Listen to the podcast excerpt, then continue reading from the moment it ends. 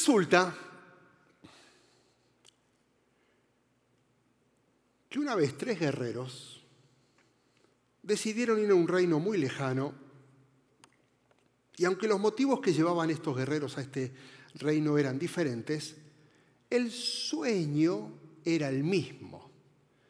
Entonces se encontraron con un gran edificio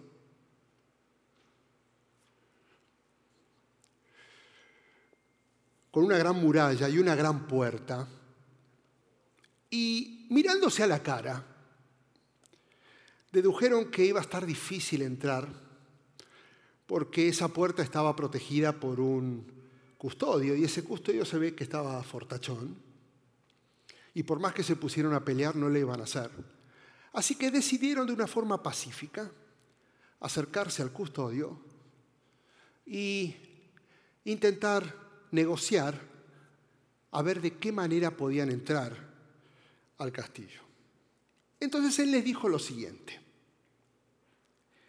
les permito que cada uno haga un intento para entrar y yo voy a colaborar con ese intento. Si lo logran, entran. Entonces el primero, guerrero, venía de Oriente, pensó que podría llegar a pasar por encima de la puerta y saltaron que era muy alto. Así que empezó a buscar ramas, el custodio lo ayudó y empezó a construir una gran escalera alta, eh, pero a la mitad del camino esa escalera se rompió y se vino abajo.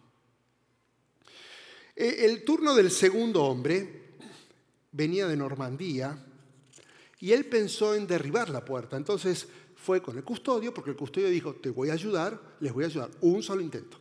Fue cortaron un, grano, un tronco, agarraron el tronco entre los dos y empezaron a darle hasta la puerta.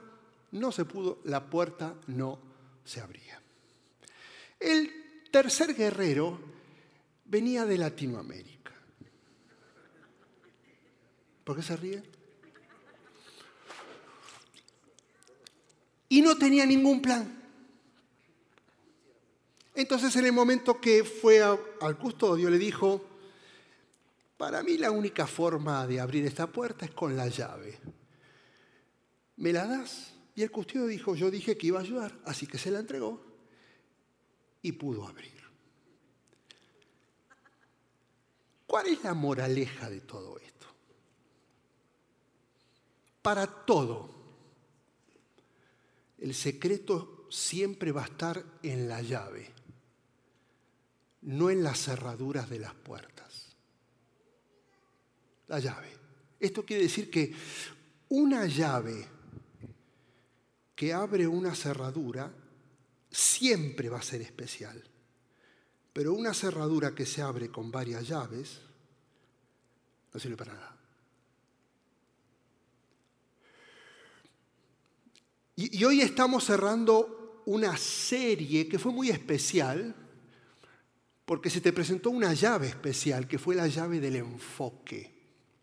No sé si te acordás si estuviste durante estas semanas. Vimos lo que era enfocarse y en relación a lo que estudiamos, vimos la manera que esta iglesia de ahora en más está decidiendo extender su reino a través de tres objetivos o tres motores. Número uno, haciendo discípulos. Esto te lo tenés que aprender de memoria, porque esta, la, esta va a ser tu explicación por el cual vos sos miembro y amás esta iglesia.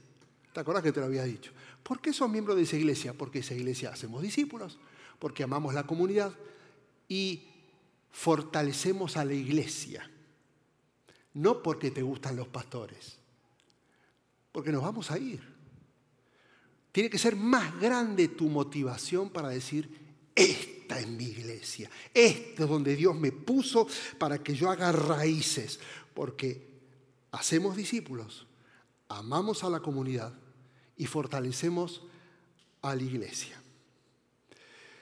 Si el desconocimiento, escucha bien, si el desconocimiento es una cerradura, el conocimiento es la llave para abrir la cerradura del desconocimiento. Por eso cada vez tenés que venir con las expectativas especiales de que cuando abrimos su palabra, adquirís nuevas llaves para seguir creciendo. Y, esto fue lo que hizo Jesús con sus discípulos, dar llaves. Y esto fue lo que hicieron los discípulos con los demás. Y esto es lo que nos toca hacer para extender su reino. Ahora, déjame filosofar un poco acerca de lo que es una llave. Porque me encontré con más enseñanzas y aplicaciones de las que yo pensaba. Viene de latín clavis y es un instrumento que activándolo, porque esta llave activa un mecanismo y ese mecanismo hace que algo se abra o se cierre.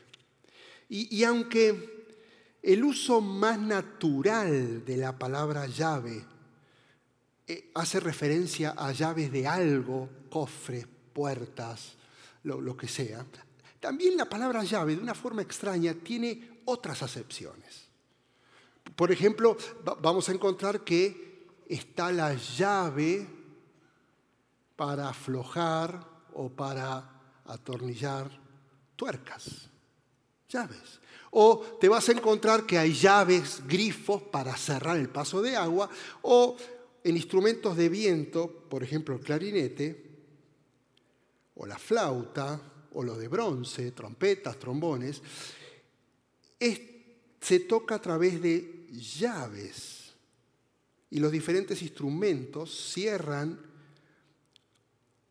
orificios, entonces la columna de aire a través de diferentes alturas hace que se emita diferentes sonidos. Siempre a todo esto se lo llama llave. Y en todos los casos, lo que hace una llave es abrir o cerrar.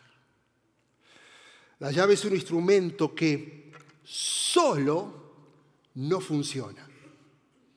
Nada.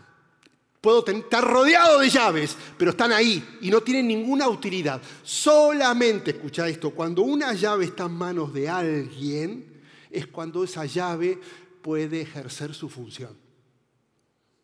Por lo tanto, la llave es un instrumento que trae un resultado y a través del resultado yo logro moverme, el auto, la casa, el trabajo, lo que sea. Por eso el que no tiene llave está en serios problemas. Y por eso se hizo un negocio que es exitoso alrededor de todos aquellos que pierden llaves. Y, hoy nos encontramos frente a uno de esos momentos donde Jesús se retira con sus discípulos para seguir enseñándoles, porque en realidad le está dando llaves para que se sigan abriendo cerraduras en sus vidas. Y, en esta retirada que es tan especial, algo diferente iba a suceder. Jesús lo sabía, pero ellos no tenían ni idea de lo que iba a pasar.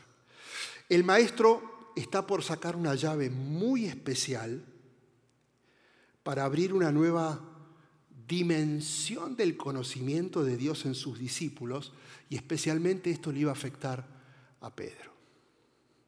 Por primera vez, escucha bien, era el tiempo de que ellos entendieran que Cristo es el que edificaba la iglesia.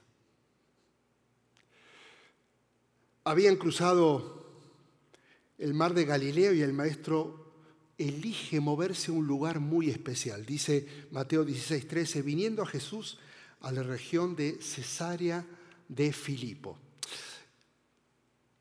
Para que tengas una idea, en la, época de Jesús había dos cesáreas.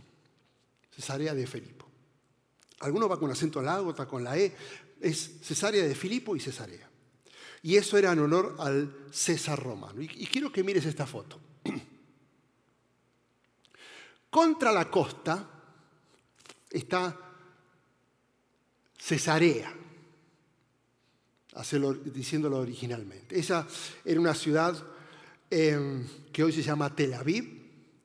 Fue fundada por Herodes el Grande y lo que él quería era construir una gran capital que compitiera con Jerusalén. Ahora, al norte, si vos ves el mar de Galilea, Capernaum, esa zona donde más se movía Jesús, cuando caminaba hacia el norte, se dirigían a Cesarea de Filipo. Esta ciudad estaba sobre el monte Hermón y lleva el nombre o el sobrenombre de Filipo, a diferencia de la otra Cesarea, porque fue Filipo, el hijo de Herodes el Grande, quien la reconstruyó. Ahora, esta ciudad Cesarea de Filipo, o Cesarea de Filipo, es especial porque de allí nace el río Jordán. Vas a ver esta foto, donde vas a ver cómo hay desde el monte Hermón, en este lugar es donde empieza el Jordán a nacer y a desparramar y a recorrer todo Israel. Este lugar, deja la foto ahí, este lugar que es muy especial, Montermón y ahora este, el agua naciendo del Jordán, era mencionado ese lugar en el Antiguo Testamento. Deuteronomio 11:11 dice, en cambio la tierra que van a poseer es tierra de montañas, es tierra de valles y es regada por la lluvia del cielo. Este lugar era muy reconocido. Ahora, así como era algo positivo, también tenía un lado oscuro este lugar.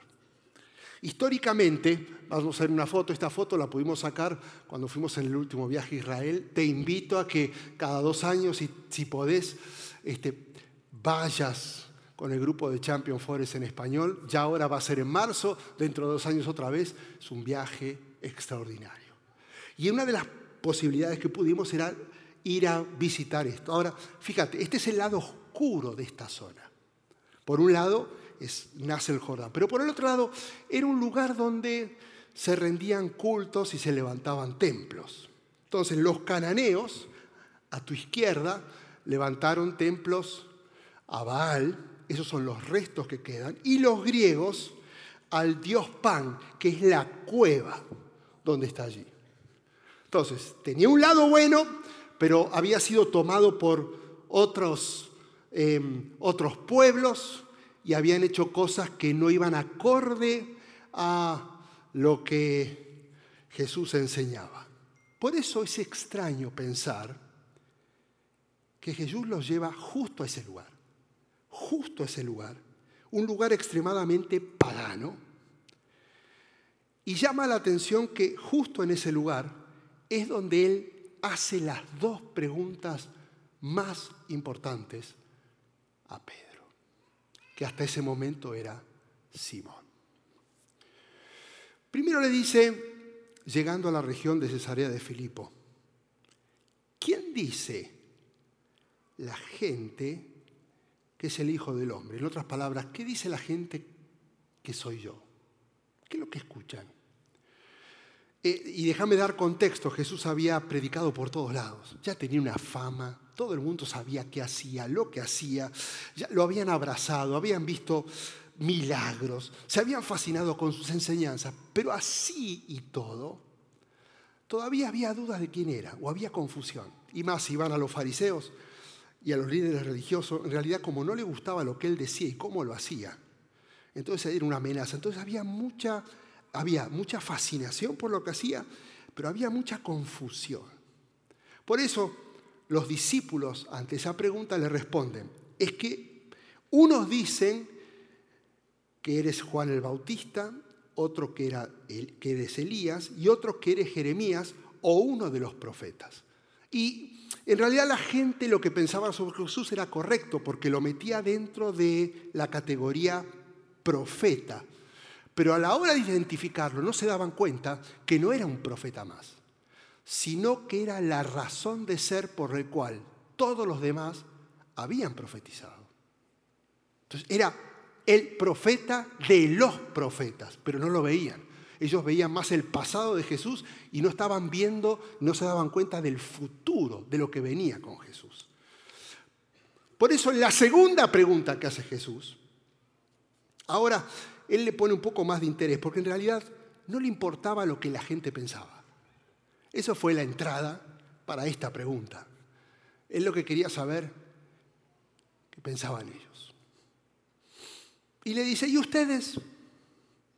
¿Quién dicen que soy yo?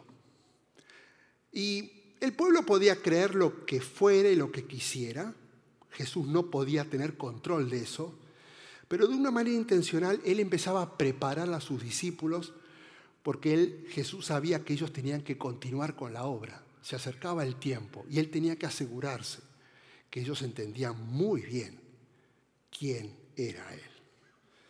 Él necesitaba saber si tenían claridad con respecto a él, porque una cosa es hablar de Jesús, otra cosa es saber quién es Jesús. Por eso, después de haber escuchado sus enseñanzas y después de haber sido testigo de cientos de milagros, lo que los discípulos piensen de él era determinante para el futuro.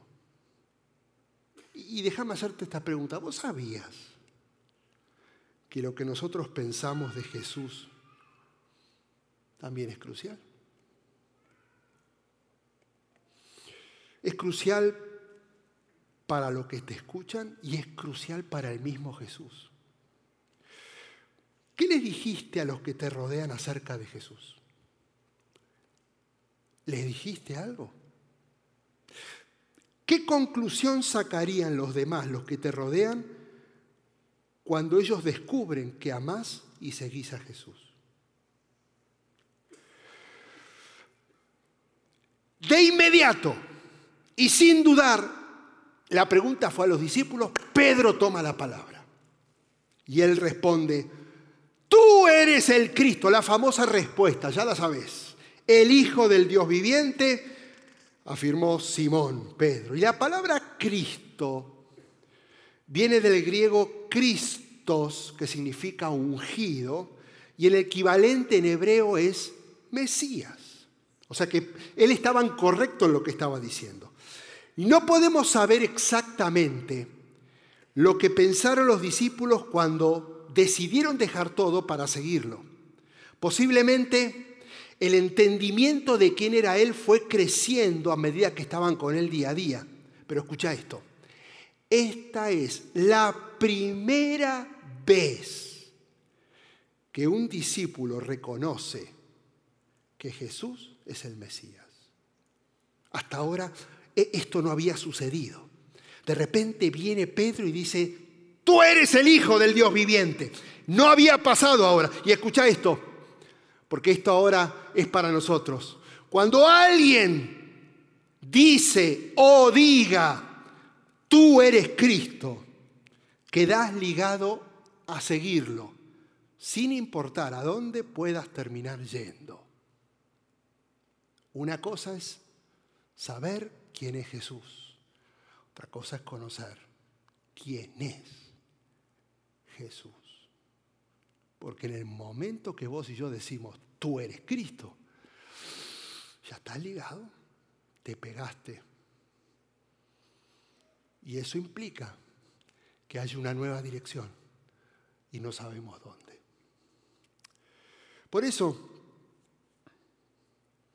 ante esta afirmación, Jesús le dice a Simón, dichoso, encontramos al ganador, feliz. Ay, no lo puedo creer. Simón, hijo de Jonás, eso que acabas de decir no te lo reveló nadie, ningún mortal, sino mi Padre que está en el cielo. Escúchame bien, Simón acababa de abrir otra cerradura. Algo nuevo se estaba abriendo, un nuevo entendimiento. El entendimiento que Jesús es el Mesías y que además es el Hijo de Dios, no es una conclusión racional. Vos no podés decir Jesús es el Hijo de Dios racionalmente. Tiene que ser una conclusión y una revelación espiritual. Si no sos del equipo de los que saben conocen, pero todavía no descubrieron a Jesús. Por eso tanta gente le cuesta creerlo, porque no es algo lógico, sino es una cuestión de fe. Y Jesús responde haciendo una de las declaraciones más importantes, pero más controversiales a la hora de analizarlo. y hay que comprenderlo en medio de un contexto que voy a intentar explicárselos. Él dice, tú eres Pedro y sobre esta piedra edificaré mi iglesia. Aparentemente, Jesús está utilizando un juego de palabras.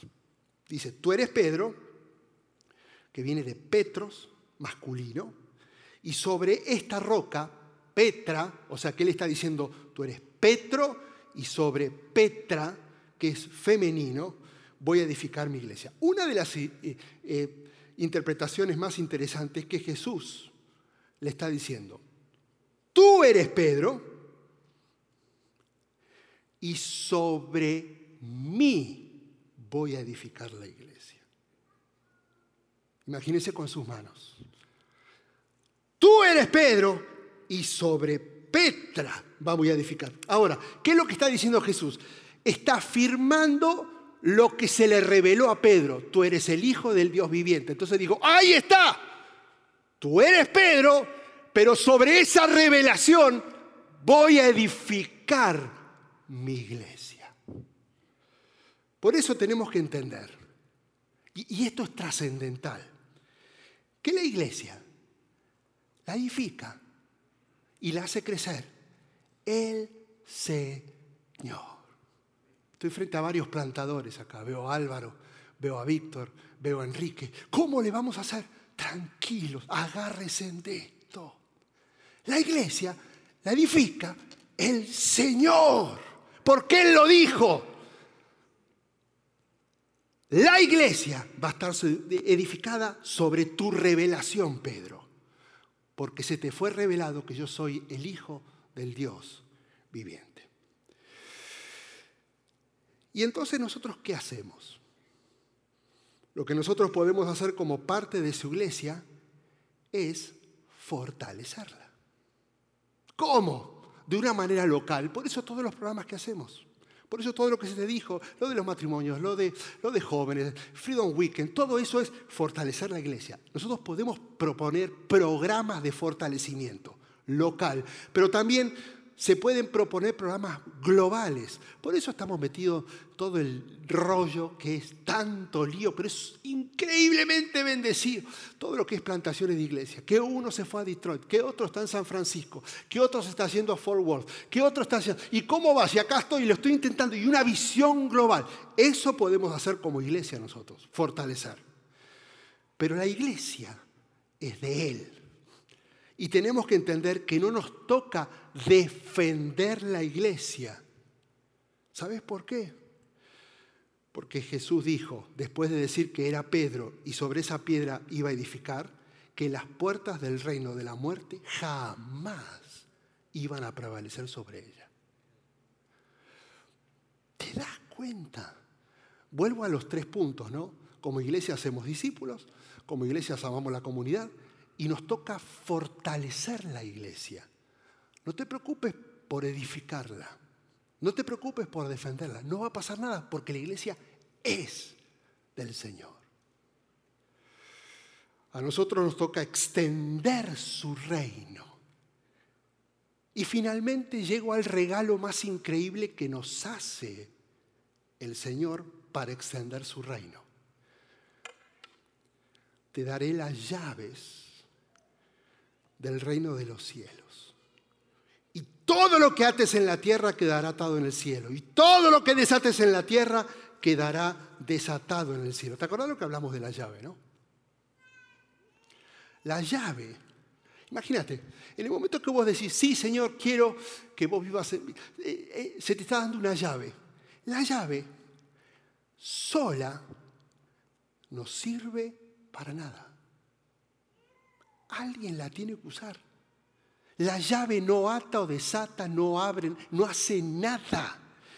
Tiene que entrar en un mecanismo y abrir o cerrar algo y tiene que ser puesta en acción por alguien. La llave no sirve para nada sola. Por eso Él hace entrega de las llaves para que esa llave ahora en manos de alguien tenga un propósito. La llave es el Evangelio. Lo que Dios puso en nuestras manos es la llave del Evangelio, porque todo lo que es fuera del Evangelio va a cerrar todo. Lo único que abre en la vida es la llave de la proclamación del Evangelio. Jesús es el Hijo de Dios. Y vino a morir por nuestros pecados por amor. Y cargó todos tus pecados. Y murió en la cruz y resucitó al tercer día. ¿Te, imaginas en esa época cómo era la predicación? Hijo, era en, ese monte, e, en ese monte lo crucificaron. Ahí, lo, vi, lo crucificaron. Y, en este, y, en este, y en esta cueva lo enterraron. Y se movió la piedra y salió caminando. ¿Lo crees? Sí, lo creo. Bueno, sigamos. Acá te va la llave. Seguí proclamando. Era simple. Ahí murió, ahí resucitó. Ahí murió, ahí resucitó. ¿Lo crees? Sí, vámonos. La puerta, la llave del Evangelio que abría el conocimiento y la revelación para las personas. Y esa llave no solamente la tenían ellos, sino que es la misma llave que está en tus manos. Y quiero darte y contestar rápidamente esta pregunta, que es la pregunta que yo me hice. ¿Cómo, cómo uso esta llave entonces correctamente? Porque esta llave la tengo. Y Dios está esperando que la use, no que la cuide. Esta llave no es para producir más. Eso es egoísmo. Esta llave tiene una función. Es extender el reino, fortaleciendo la iglesia. Y quiero darte tres usos rápidamente. Uso la llave para abrir la puerta de la salvación. En Hechos 2, Pedro por primera vez agarra la llave y, la saca frente a personas confundidas. Era la fiesta de Pentecostés y nadie entendía lo que estaba pasando. Dice en el versículo 2 que de repente la gente oyó un ruido muy fuerte que venía del cielo y parecía el estruendo de una tormenta y retumbó por todos lados. Todo el mundo, imagínate en esa época la confusión, el miedo. No había comunicación. ¿Qué será? No tenemos ni idea. Lo relacionaban con cosas paganas y los dioses. Una confusión. Saca la llave. Saca la llave, Pedro. Comienza a hablar y empieza a decir, por tanto, sépalo bien todo Israel que a este Jesús, a quien ustedes crucificaron, Dios lo ha hecho Señor y Mesías. Y cuando oyeron esto, todos se sintieron profundamente conmovidos y le dijeron a Pedro y a los apóstoles, entonces, ¿qué debemos hacer? Saca la llave. Arrepiéntanse y bautícese cada uno de ustedes en el nombre de Jesucristo para perdón de sus pecados, le contestó Pedro, y recibirán el don del Espíritu Santo. La llave que tenés en tus manos que abre los cielos es para que, para que traiga salvación, no es para que la admires, no es para que la guardes bien no es para lucirla, es para usarla. ¿Y sabes qué? Sola no funciona. Ojalá la llave tuviera vida propia, pero no funciona. Necesita estar en manos de alguien que le dé uso y autoridad. Por eso la pregunta es, ¿la vas a usar? Porque sos responsable de lo que tuviste en tus manos. Sos responsable de esa llave. Esa llave es diferente a la mía. Tiene la misma función, pero es diferente y sos responsable. Yo no puedo ser responsable de tu llave. El problema no es no tener llave, es tenerla y no hacer nada. El segundo uso de la llave es para abrir la puerta de la esperanza a la gente. Pedro en Hechos 5 vuelve a usar la llave otra vez, pero ahora frente a la Junta Suprema. Ellos estaban con mucho temor por todo lo que estaba pasando con Jesús. Y dice que los condujeron ante el consejo y el sumo sacerdote les reclamó terminantemente el, sumo, el consejo, ¿no? Fariseo, le dice a, a, Pedro, les prohibimos enseñar en ese nombre. Sin embargo, ustedes han llenado a Jerusalén con sus enseñanzas y se han propuesto echarnos la culpa a nosotros de la muerte de ese hombre. Pedro saca la llave y ahora les trae esperanza. Y dice, es necesario obedecer a Dios antes que a los hombres Versículo 30. El Dios de nosotros, de nuestros antepasados, resucitó a Jesús, a quienes ustedes mataron colgándolo de un madero. Por su poder, Dios los exaltó como príncipe y salvador, para que diera Israel arrepentimiento y perdón de pecados. Nosotros somos testigos de estos acontecimientos y también lo es el Espíritu Santo que Dios ha dado a quienes lo obedecen. Escúchame bien. La llave que traes en tus manos es para que traigas esperanza a los que tienen miedo. En el medio donde estás seguramente hay, alguien que se siente amenazado, hay alguien que se siente angustiado, seguramente hay alguien que tiene temor, todo lo que está pasando, que los globos chinos, que, que lo que esto, todo, todo, todo asusta. Y eso agréguenle el tinte amarillo que le dan, que les encanta, porque es la única forma de que vos termines donde siempre terminás, en Facebook mirando las noticias. Y eso es lo que hace es generar temor, temor, temor, que sale de tu boca. Que, y eso que vos tenés la llave. Pero hay gente que sin llave está con miedo. Y Dios te dio esta llave exclusiva para que traigas esperanza. Te toca como Pedro levantar tu boca y si por alguna razón el temeroso sos vos. Entonces te toca confesar en medio de tus circunstancias, Jesús, tú eres el Cristo, el Hijo del Dios viviente. Porque cuando lo reconoces, se te entrega la llave. Y por último, uso la llave para abrir la puerta de la justicia. Cornelio vivía en Cesarea, en esa ciudad, al, lado del mar, y él era centurión de, de, una compañía llamada la italiana, era muy temeroso de Dios, y ahora él vuelve a sacar la llave delante de Cornelio y su familia, porque él tenía inseguridades. Y él creía y estaba seguro que no calificaba para poder recibir el amor de Dios por ser romano. Pedro saca la llave y le dice, ahora comprendo que en realidad para Dios no hay favoritismos, sino que en toda nación Él ve con agrado a los que le temen y actúan con justicia. Escúchame bien. La llave que traes en tus manos es para traer justicia y amor al que se siente descalificado. ¿Sabía que estás rodeado de más descalificados de lo que vos imaginás. Que gente dice, Dios no puede amarme, yo no lo merezco. Si usted supiera lo que yo hice y se autodescalifica, se dice, yo no puedo, yo no, yo no tengo acceso y Dios te dio la llave. En el medio de donde estás, te puso, porque seguramente hay alguien que siente que no merece ser amado por Dios y se siente tan inseguro que ahora perdió la felicidad porque se autodescalificó. Te toca como Pedro alzar tu voz y recordar que delante de Dios somos todos iguales y que Dios ama a todos. Y si por alguna razón el que se autodescalificó sos vos, entonces hoy tenés que confesar, Jesús Tú eres el Hijo del Dios viviente. No te podés salir de este lugar sin confesarlo. Que sepas de Jesús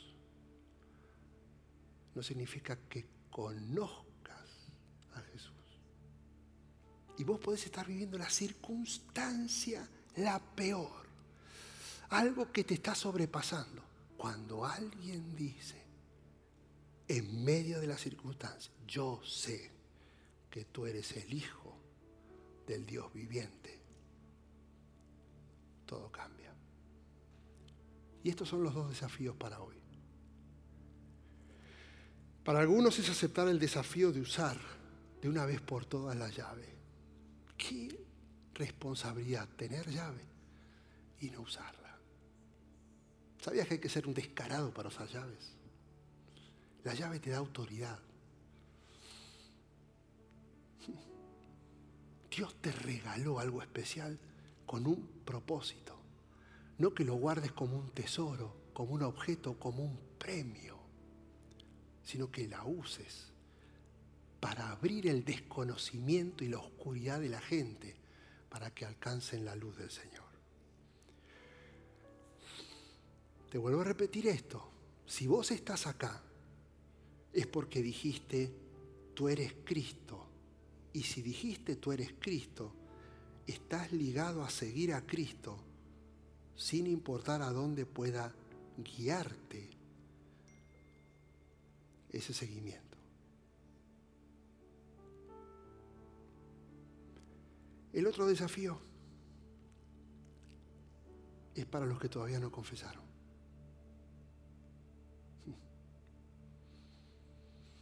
Es para los que necesitan esperanza. ¿Y sabes qué? Si Dios te trajo hoy aquí, es porque estás al alcance de lograr abrir la puerta más importante de tu vida, la puerta de la salvación, y abrir tu corazón para que Dios transforme todo en tu vida. Pero ¿cómo se hace eso, pastor? Simple. Cerra tus ojos. Simple. Pero tan violento, simple. Simple y violento. Pero tan directo a la manera de Pedro. A la manera de Jesús. A la manera de Hechos 2. En esa, en esa montaña murió Jesús. Eh, y, y murió por nuestros pecados. Él no se lo merecía, pero Él dio su vida. Y después se lo llevaron a esa cueva. Y en esa cueva, al tercer día, resucitó y venció a la muerte. Y ahora Él ascendió a los cielos y nos dio vida eterna. ¿Lo crees? Sí.